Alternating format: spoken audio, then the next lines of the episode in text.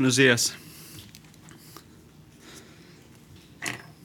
Todos son mi familia. Buenos días.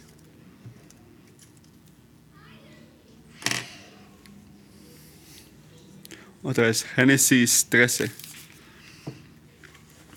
Abraham salió de Egipto con su esposa, con Lot y con todos sus bienes, en dirección a la región del Negev.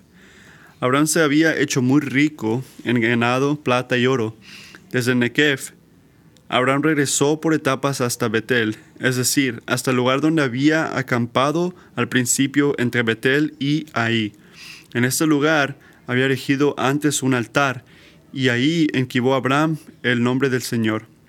También Lot, que iba acompañado a Abraham, acompañando a Abraham, tenía rebaños, ganado y tiendas de campaña. La región donde estaban no daba abasto para mantener a los dos, porque tenían demasiado como para vivir juntos. Por eso comenzaron las fricciones entre los pastores de los rebaños de Abraham y los que cuidaban los rebaños de Lot. Además, los cananeos y los fariseos, fariseos también habitaban ahí en aquel tiempo.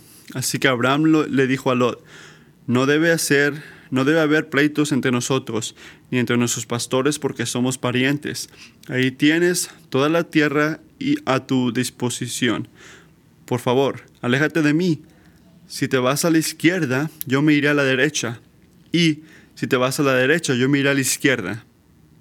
Lot levantó la vista y observó que todo el valle del Jordán hasta Zoar era tierra de regadio, como el jardín del Señor o como la tierra de Egipto. Así era antes, era, así era antes de que el Señor destruyera a Somoda y Gamorra. Entonces Lot escogió para sí toda la tierra que, del valle del Jordán y partió hacia el, hacia el oriente. Fue así como Abraham y Lot se separaron. Abraham se quedó a vivir en la tierra de Canaán, mientras que Lot se fue a vivir entre las ciudades del valle, estableciendo su campamento cerca de la ciudad de Samoda. Los habitantes de Samoda eran malvados y cometían muy graves pecados contra el Señor. Después de que Lot se separó de Abraham, el Señor le dijo, Abraham, Levanta la vista desde el lugar donde estás y mira, y mira hacia el norte y hacia el sur, hacia el este y hacia el oeste. Yo te daré a ti y a tu descendencia para siempre toda la tierra que abarca tu mirada. Multiplicaré tu descendencia como el polvo de la tierra. Si alguien puede contar el polvo de la tierra, también podrá contar tus descendientes. Ve y recorre el país a lo largo y a lo ancho, porque a ti te, te lo daré. Entonces Abraham levantó su campamento y se fue a vivir cerca de Hebrón, junto al encinar de Mamre. Mamre. Ahí erigió un altar al Señor. Hablando en cosas globales, como comparación global, nosotros somos riquísimos. Riquísimos.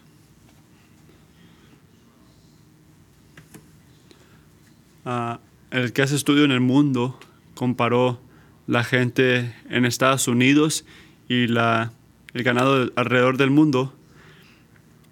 Sí, escucha, escucha y lees, lees. Este, Estados Unidos está sobre todo el mundo, más de la mitad.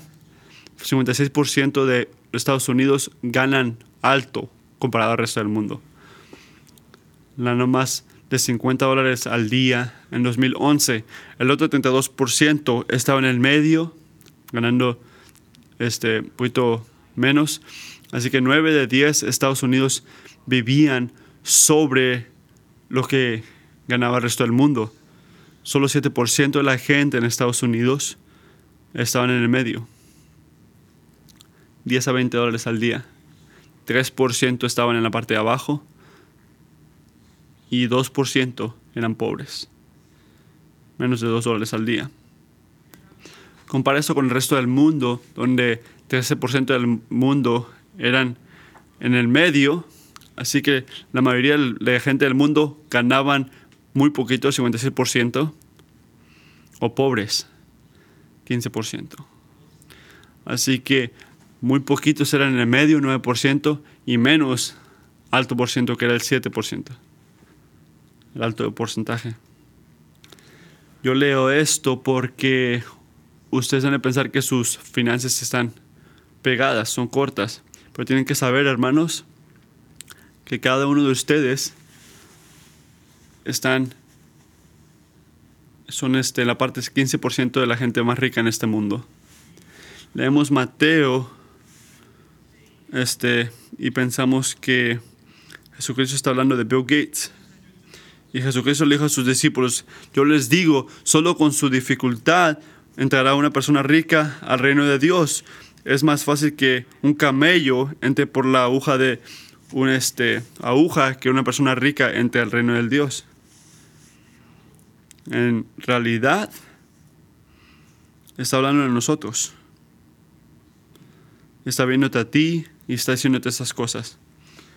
Y está diciendo que la riqueza que tenemos es una de las cosas más, si no la cosa más peligrosa en nuestro camino espiritual. Y habla este, la prueba de prosperidad. Cuando dejamos a Abraham en Génesis 12, él falló una prueba de adversidad. Había una, una famine en la tierra que Dios le había dado, así que fue a Egipto, donde él paró de confiar al Señor y este, tuvo temor y falló. Y puso en peligro todo lo que Dios había dicho para bendecirnos a todos nosotros, este, para, porque le dio a su esposa al, al faraón de, de Egipto. Así que él pensaba que era inteligente al hacer esto, al doblar la verdad para cuidarse a sí mismo, pero no era sabiduría hablando por él.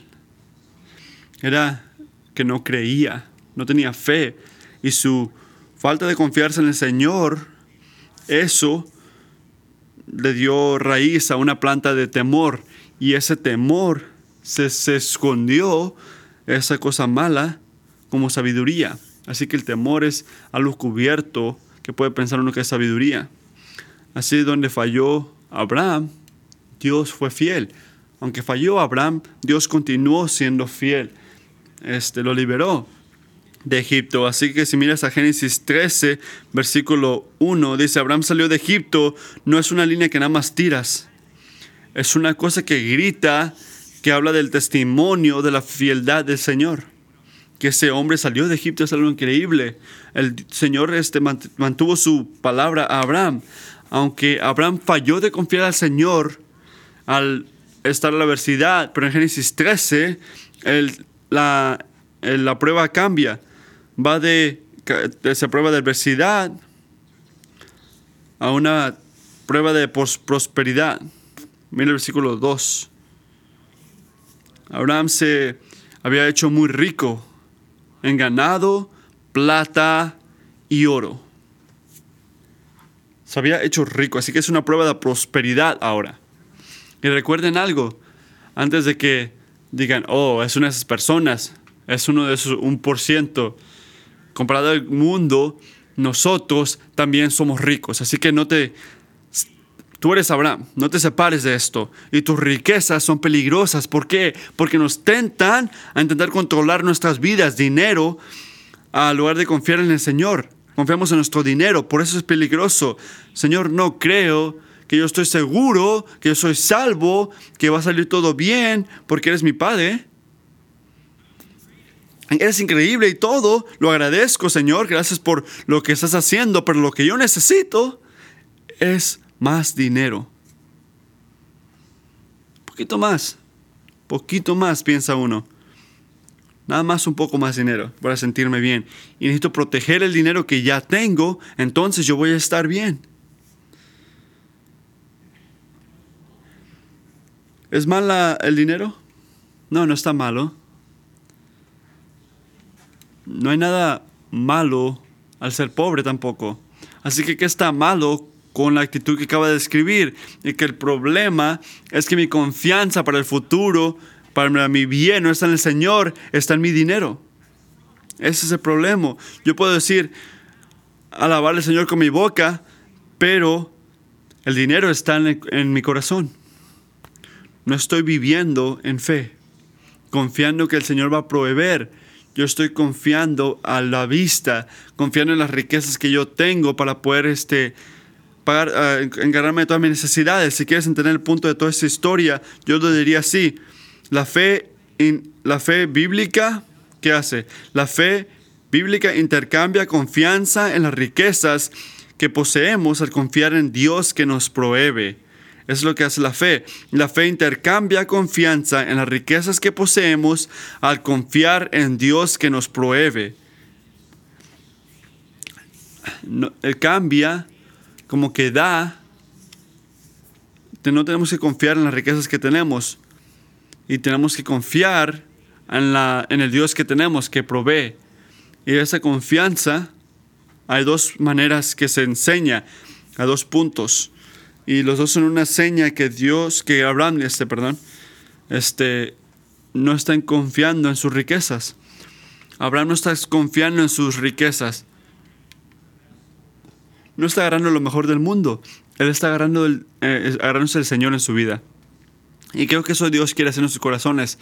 Quiere en fortalecer nuestra fe al confiar en que Dios provee, no las riquezas que tenemos. Punto número uno, la fe nos libera a practicar la generosidad de Dios. La fe nos libera a practicar la generosidad de Dios, el punto número uno. Este, podemos ver en la vida de Abraham, la fe nos libera a practicar la generosidad de Dios. Si miras a Génesis 13, sabemos que en los versículos 3 y 4, que Abraham continuó caminar en fe. Le dio la vuelta a su falla que tuvo en Egipto. Y podemos leer, desde el Negev, Abraham regresó por etapas hasta Betel, es decir, hasta el lugar donde había acampado al principio, entre Betel y ahí. En ese lugar había erigido antes un altar y ahí invocó Abraham el nombre del Señor, algo que no hizo, no hizo en Egipto.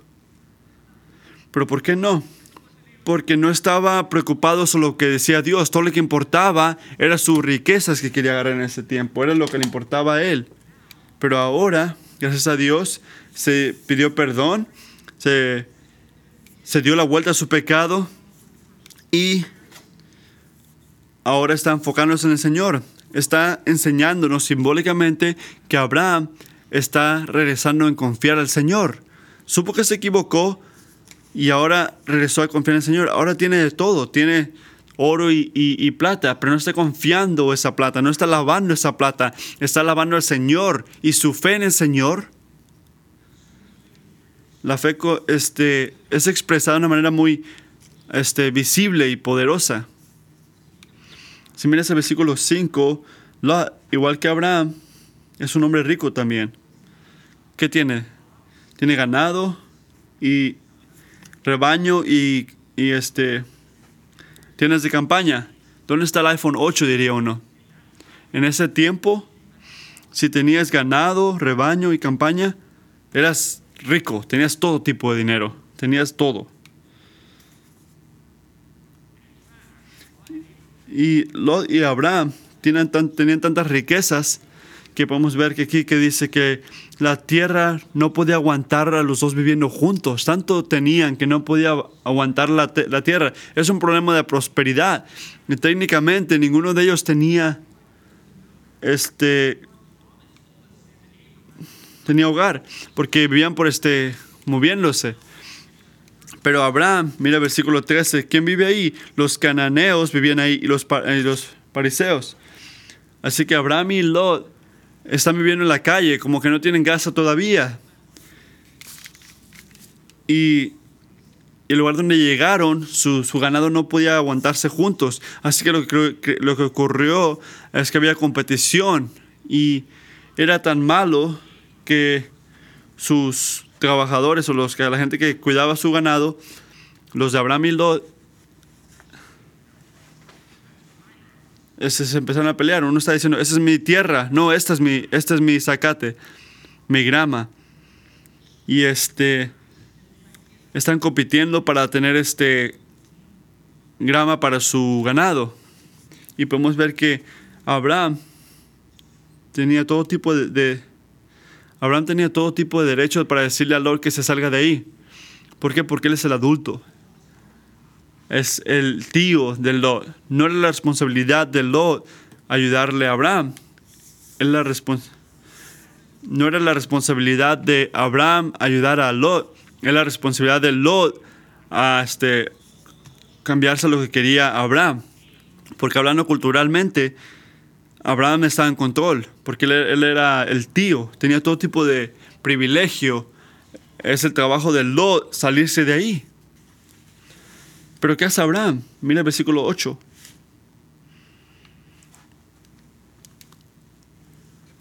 Dejó, dejó sus derechos para seguir la paz. No debe haber pleitos entre nosotros, ni en nuestros pastores, porque somos parientes. Ahí tienes toda la tierra a tu disposición. Por favor, aléjate de mí. Si te vas a la izquierda, yo me voy a la derecha. Y si te vas a la derecha, yo me voy a la izquierda. Así que en otras palabras, lo, haz lo que tú quieras. Toma lo que tú crees que es mejor, lo que tú quieras. Y yo me voy para el otro lado, lo que queda. Es lo que está diciendo. Toma lo que tú quieras, la, y yo me quedo con lo que queda. Pero piensa, ¿qué, qué motiva esa humildad? ¿Qué máquina está en ese carro? Es una confianza en el Señor. Una confianza en el Señor. Abraham no insiste en sus derechos. Él quiere no importa que esté equivocado, porque él tiene confianza que el Señor va a hacerlo. No es su trabajo ni su movimiento que va a traer la promesa de Dios. ¿Quién lo hace? Dios está encargado de eso. Dios hace sus promesas, no Abraham. En Egipto, al no confiar en el Señor, este, él quiso controlar las acciones al manipular la situación. En Bethel, su confianza en el Señor lo liberó a ser humilde y someterse a la decisión del Lot. Y era una no era resignación, no era, haz lo que tú quieras, no importa. Era una expresión clara de fe renovada que el autor de Génesis nos dejó saber. Es implícito porque tiene fe en el Señor en esto, que le ayuda a hacer esto. ¿Y qué dice no creer? ¿Qué es lo que dice cuando uno no tiene fe? Lo que dice es que Dios no está controlando mi vida. Cuando uno no tiene fe, eso dice uno. El hombre la controla, la gente lo controla. Así que debo de manipular e, manipularlos y controlarlos en la manera que es necesaria para poder agarrar lo bueno de ellos y poder estar bien. Eso es lo que es no tener fe. Pero ¿qué dice fe? Fe dice que el plan de Dios, los deseos este, los deseos del hombre pueden impactar mi vida, afectar a mi vida, pero no controlan mi vida. Lo que controla mi vida es Dios. Así que puedo amarlos a ellos, servirles a ellos, dejar mi vida y privilegio por ellos para tener paz, porque yo sé que la bendición de Dios no es algo que yo le agarro a la gente, es un regalo que recibo de Dios. Eso es la fe. Salmo 84.11. El Señor es sol y escudo. Nunca va a ser un hombre que sea así, que sea sol y escudo. El Señor es el sol y el escudo. Dios nos concede honor y gloria. El Señor brinda generosamente su bondad a los que se conducen sin tacha. Señor Todopoderoso, dichosos son los que te confían. No es la que confían en el mundo, lo que quiere manipular, este, que quiere pegarse a sus derechos. ¿Quién es bendecido aquí? Es el que confía en Dios, no en el hombre. Y es lo que hay que ver aquí. Al confiar en el Señor, es el único poderoso, poder poderoso que nos puede liberar de querer insistir en nuestros derechos y demandar que la gente este, nos den lo que según merecemos nosotros. Es lo único que puede hacer eso, porque el hombre y la mujer que confían en el Señor son tienen confianza que Dios puede proveer por todo lo que necesitan, que va a ser fiel a darle todo lo que necesitan, así que tienen, se sienten libres al dar a toda la gente a su alrededor generosamente y amarlos, dando todas sus cosas para poder ayudar. porque confían en que Dios va a proveer, va a proveer. Es una generosidad que no se puede comparar porque confía uno en Dios. Lot no, no merecía esa generosidad de Abraham y Abraham no merecería, no merecería esa generosidad de Dios, pero es lo que hizo. Y dijo que le iba a seguir haciendo y lo hizo desde el capítulo 12, que yo te voy a cuidar, Él va a proveer. Y es lo que dice ser Dios por el Evangelio de Jesucristo. Exactamente lo mismo, que Él va a proveer, Él te va a cuidar. Estás en sus manos. La manera que lo hizo Abraham a Lot, dejó sus derechos, dejó sus privilegios para traer paz. Así también Jesucristo dejó sus derechos, dejó sus privilegios para traer paz entre tú y su Padre. Filipenses 2. La actitud de ustedes debe ser como la de Cristo, quien siendo por naturaleza Dios, ¿quieres hablar de derechos? No consideró el ser igual a Dios como algo a que aferrarse. Por el contrario, se rebajó voluntariamente tomando la naturaleza de sirviente y haciéndose semejante a, a los seres humanos, y al manifestarse como su Padre, se humilló a sí mismo y se hizo obediente hasta la muerte, y muerte de cruz. Por eso Dios la exaltó hasta lo sumo, y le otorgó el nombre que está sobre todo nombre. Pero ¿cómo lo hizo Cristo? Por fe fe en Dios, el poder poderoso, soberano de su Padre. Eso es lo que liberó a Cristo a dejar su vida por ti, a morir por ti, ser perdonado y reconciliado con Dios. Es la misma fe, una fe firme, el cuidado, la provisión, este, que sabiendo que Dios provee, te ayuda a seguir el ejemplo de Cristo al dejar tu vida para que la gente a tu alrededor pueda sentirlo, puedan este, ver el amor y gracia de Dios. Y es tan importante porque como americanos, ¿qué pensamos? Si hay una cosa que no tocamos, es mis derechos.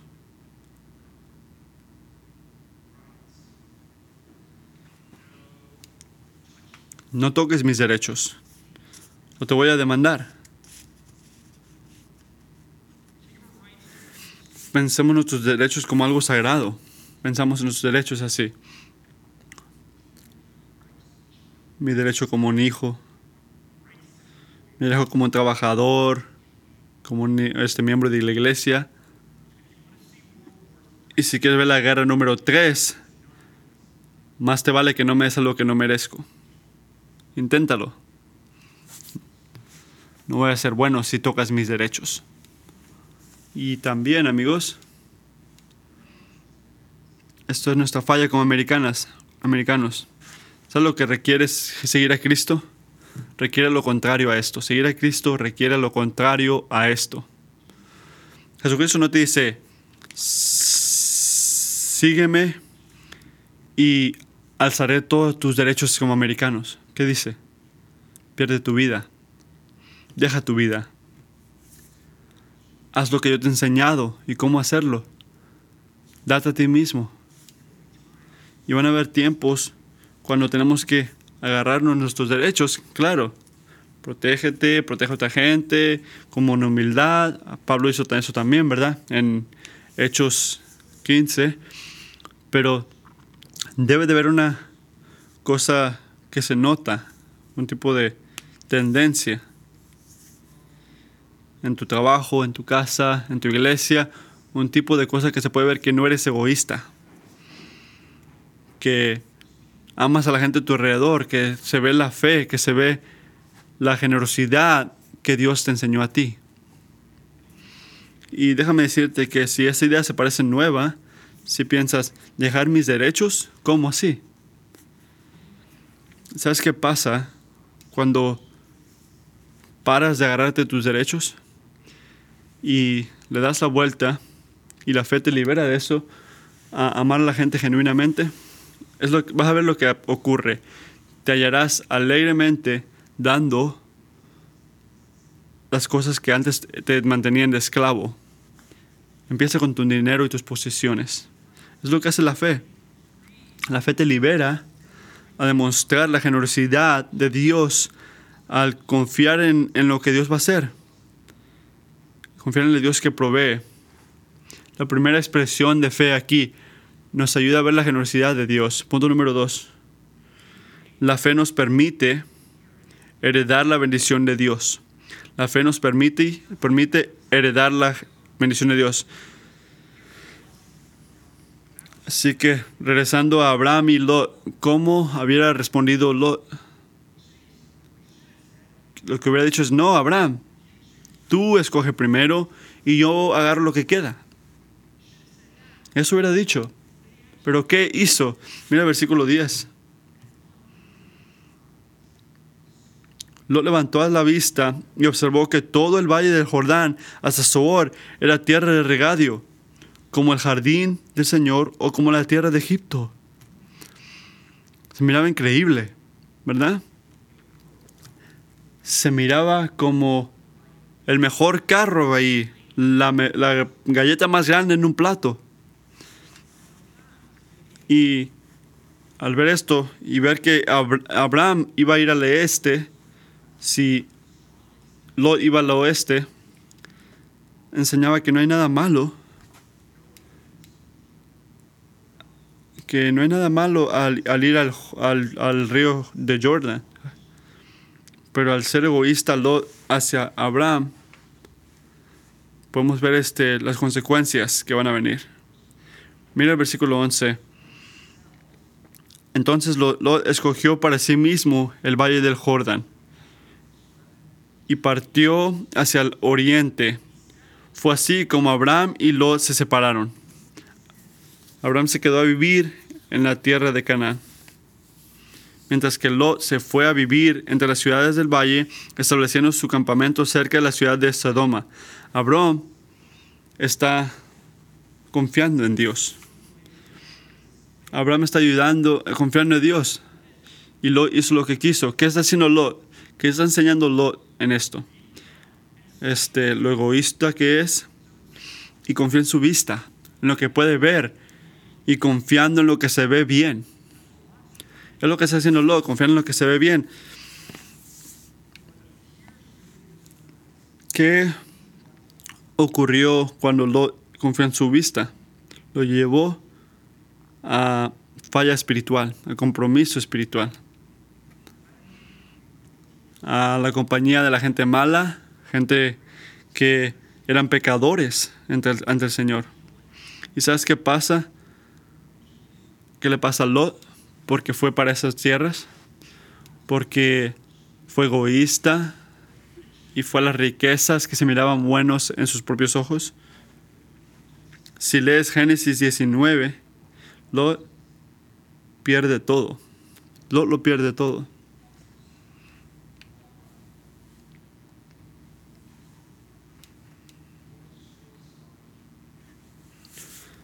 El Señor lo destruye, destruye Sodom, incluyendo a, a Lot. Y Dios escapa con su esposa y sus dos hijos. Y es todo. Todo su ganado, toda su tierra, todo. Todos sus campamentos, todas sus riquezas desaparecidos.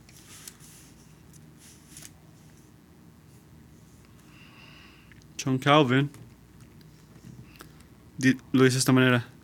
Lot pensaba que estaba bien en el paraíso. Simplemente estaba yendo al infierno. Y es verdad. Cuando tú vives tu vida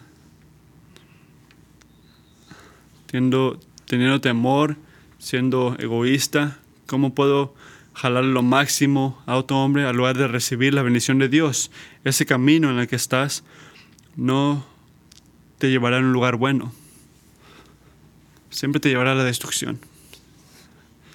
Vamos a ver ahora Santiago, versículo 1. 5, perdón. Ahora escuchen ustedes los ricos, lloren a gritos por las calamidades que se les vienen encima. Se ha podrido sus riquezas y sus ropas están comidas por la polilla. Se han oxidado su oro y su plata. Ese óxido dará testimonio contra ustedes y consumirá como fuego sus cuerpos. Han amontado riquezas y eso que estamos en los últimos tiempos. Podemos ver que Lot fue eso, pero podemos ver a Abraham también que dejó su vida y tuvo fe en Dios. Si soy Abraham, yo estoy pensando esto. Yo perdí algo muy bueno. Muy bueno. Es una de las cosas que Lot, Lot fue este, agarrar lo bueno según. Pero yo debo decir lo que dicen los cristianos. Tú escoge primero. Y tú dices, lo que te dicen cristianos también. No, hermano, tú escoge primero. Y yo digo, ¿en serio? Wow, qué bueno de ti. Y yo escojo primero sin sentirme mal. Porque es lo que yo quería hacer desde el principio. Pero he escondido eso al intentar ser generoso según yo. Eso hubiera pensado yo, si yo fuera Abraham. Pero no es fe. Eso no es fe. Eso es una cosa que esconde tu verdadero corazón. Es un chiste eso. La fe de Abraham era genuina. Y la genuina que es su este, fe es buenas noticias porque solo son los que tienen fe en Dios que reciben las bendiciones de Dios. Las bendiciones de Dios no nada más salen donde sea, como tirando sacate a tu tierra. No. Las bendiciones de Dios continúan, siguen este, dirigidas a la gente que tiene fe en Dios. Las bendiciones son la gente que tiene fe en Dios. Al lugar de querer sacarle lo bueno a la otra gente, tienes que confiar en Dios, en que Él te va a llevar al lugar apropiado. Ahí es donde está el plan de Dios. Y solo cae en eso, en la gente que tiene fe en Dios. Mira el versículo 14. 14. Mira lo que pasa cuando llega, cuando ya termina todo ahí. Después de que Lot se separó de Abraham, el Señor le dijo, Abraham, levanta la vista. ¿Se escucha algo similar? Levanta la vista desde el lugar donde estás y mire hacia el norte y hacia el sur, hacia el este, hacia el oeste. Yo te daré a ti y tu descendencia para siempre toda la tierra que abarque tu mirada. Multiplicaré tu descendencia como el polvo de la tierra. ¿No es increíble esto? Eso, eso es lo contrario a lo que yo hubiera pensado si de lo que yo pensé cuando Lot se fue para, para, el Jordan. Y nota que el Señor nos dice, hey Abraham, yo vi que te bajaste para tener paz con Lot. Tú vives con la alegría de saber que hiciste lo que fue bueno. Un trabajo. No tienes la tierra mejor. Este, vas a fallar de repente. Pero ¿qué importa la tierra? Tú hiciste lo que tenías que hacer. Tienes una conciencia limpia. Felicidades, Abraham. No hace eso Dios. Una conciencia limpia es un regalo hermoso, amigos.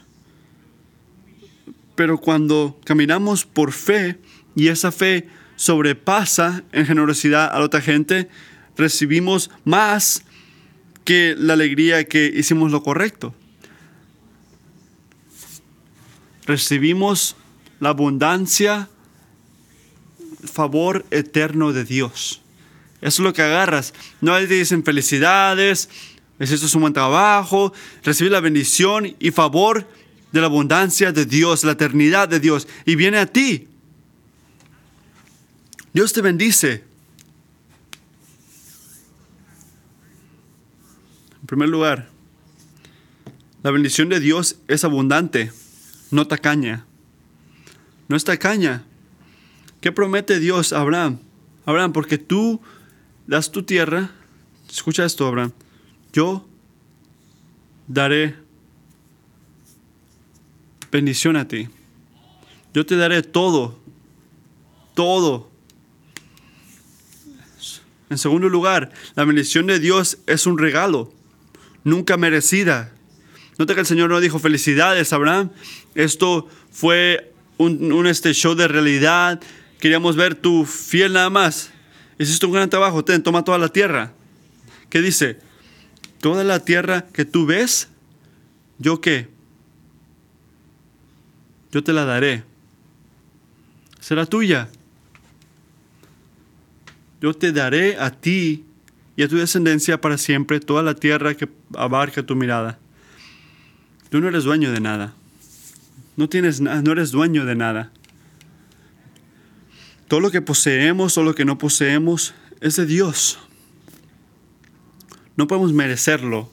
No podemos merecer la bendición de Dios. Ni, escucha esto, es este, la oración, un tipo de jefe que le pagamos para reposeer lo que según era de nosotros.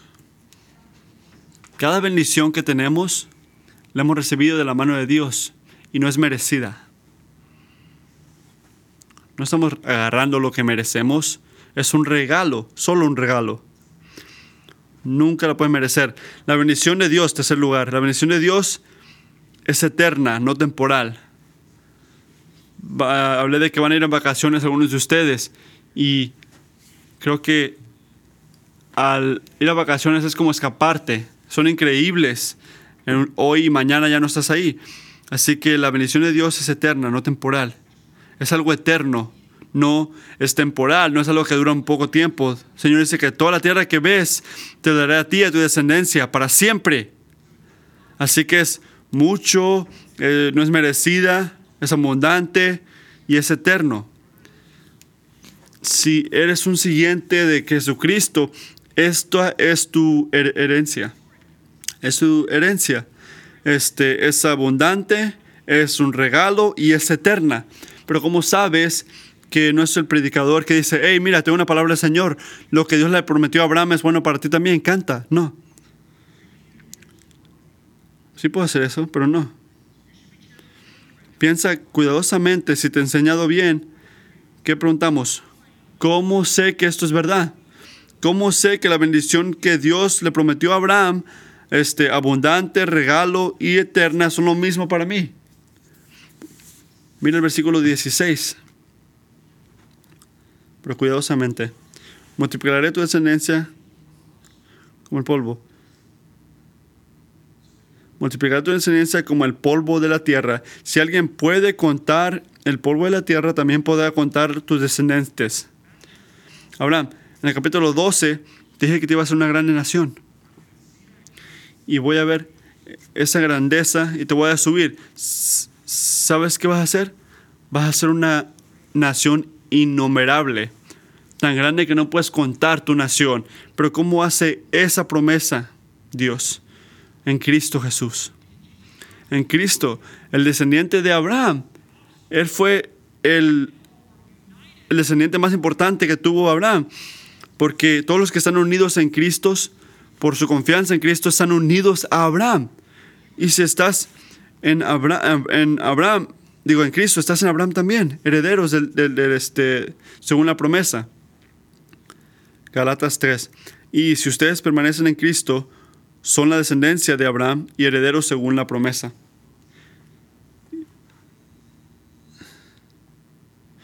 Apocalipsis 7. Después de esto miré y apareció una multitud tomada de todas las naciones, tribus, pueblos y lenguas. Era tan grande que nadie podía contarla.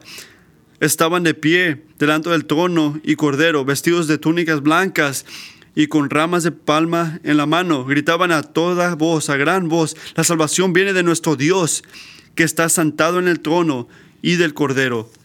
Cada seguidor de Cristo es descendiente de Abraham. Y ese es el punto aquí.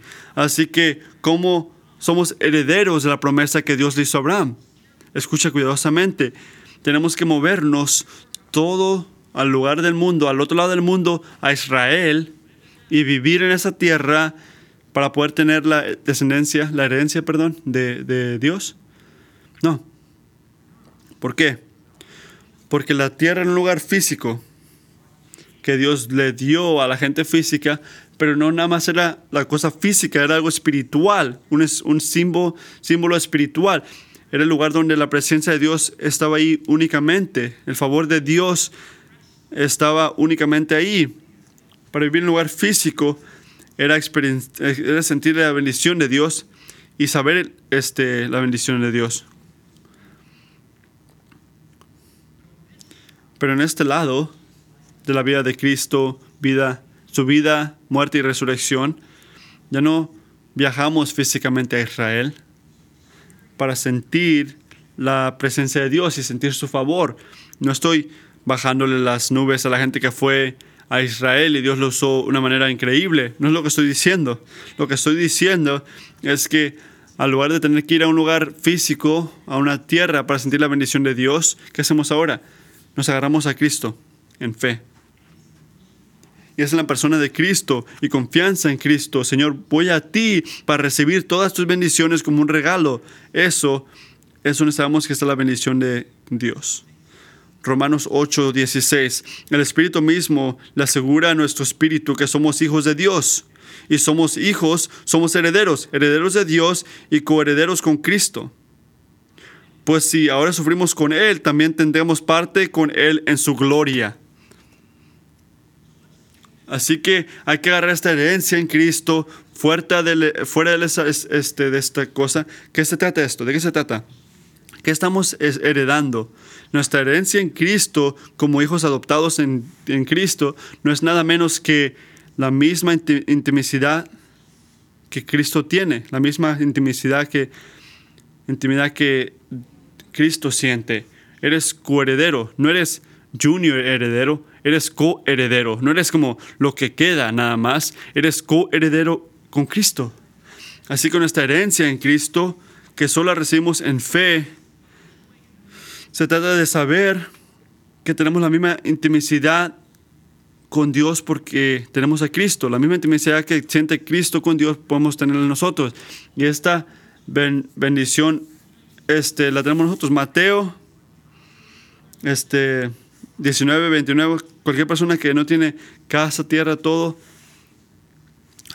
este, por mi nombre, recibir, recibirán 100 más sobre eso y tendrán este, herencias. Es lo que dice Cristo, tenemos herencia en Él. ¿Por qué está hablando de la vida eterna? Porque la herencia que Dios nos promete este, nos, se mueve nosotros y, y podemos verla en el nuevo cielo que va a haber cuando esperamos a Cristo, que todo va a ser nuevo. Toda la gente que ha pecado, no va a haber más pecado, no va a haber más muerte, no va a haber más sufrimiento. Como dice Hebreos 11:10, porque esperaba la ciudad de cimientos sólidos, de la cual Dios es arquitecto y constructor. Y Dios lo hizo. Dios es arquitecto y constructor. El nuevo cielo no es una herencia que, que lo puede destruir algo. Nada lo puede destruir.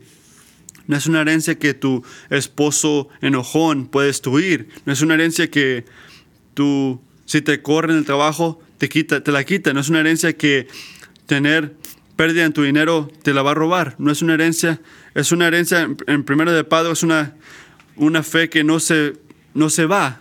Nunca se puede destruir. Y está para ti en el cielo. La fe nos asegura esa herencia. Nos libera para demostrar la generosidad de Dios y para permitir ser herederos de la bendición de Dios. Voy a terminar con esto. Creo que toda la verdad que hemos hablado y visto nos enseña algo. Y es esto. Es que nosotros batallamos para caminar en fe. No porque creemos que Dios no la merece, no, merece nuestra fe, sino porque no nos gusta los que nos quiere dar. Si somos honestos. Tú no te sientes ahí y vas contra que Dios, los cristianos merecen, reciben la bendición de Dios en Cristo. Pero si somos honestos, que las riquezas de este mundo son mejores, piensas tú. Algo que satisfe, satisface tus, te, más. Tu fe en Cristo es débil porque tu amor por el mundo es tan grande. Y amigos, si ese eres tú, escucha. Solo es el ojo de la fe que ve las cosas por lo que son. Así que Lot levantó sus ojos y vio lo que pensaba que era verdad. Lo que pensaba que era verdad. La vida buena está por allá, dijo.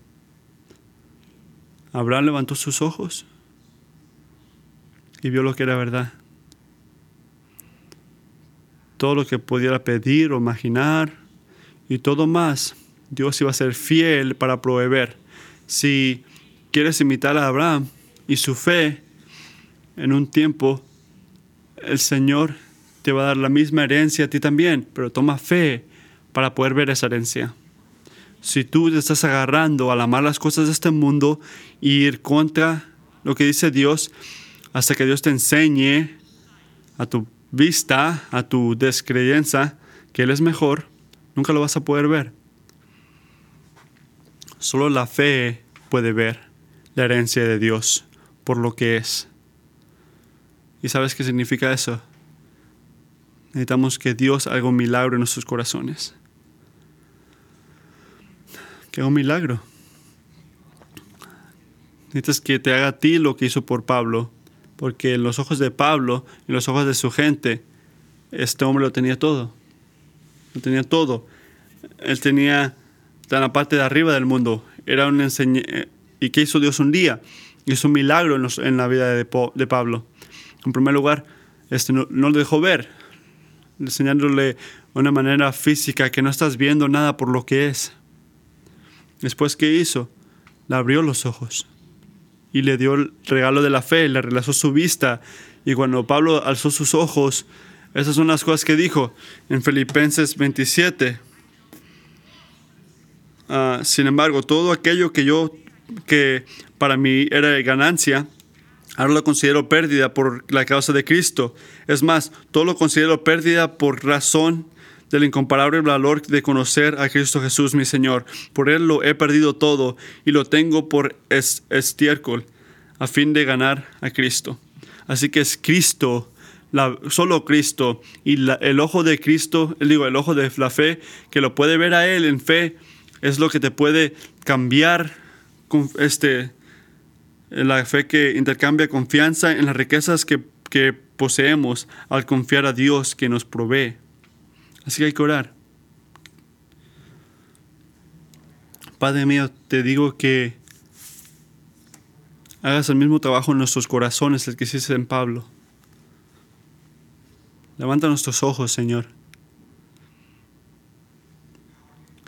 al poder de tu palabra, poder del Evangelio, levanta nuestros ojos. De la misma manera que levantaste los ojos de Pablo, de Abraham, Señor, ayúdanos a poder ver, a ver tu gloria, la herencia que tenemos en ti, Señor, que tienes en Cristo, hasta ahorita, en este momento. Ayúdanos a caminar en fe y dejar nuestras, nuestras vidas, nuestros derechos, que podamos dejar ir nuestras riquezas que tenemos en este mundo y poder agarrarnos a Cristo. Ayúdanos a poder buscar de ti y tener sed y hambre al tener las herencias que tú nos has prometido, que tenemos en Él. Tener este, el, gozo de conocerte a ti, Señor. Tú das lo que es bueno, lo que en verdad es bueno, Dios mío. Y como estaba caminando Abraham en la tierra, enfocándose en ti, completamente en ti, ayúdanos esta semana a poder hacer lo mismo mientras meditamos en ti, Señor confiando que tú nos vas a dar todo lo que necesitamos y Jesucristo, por favor, haz un milagro en nuestros corazones.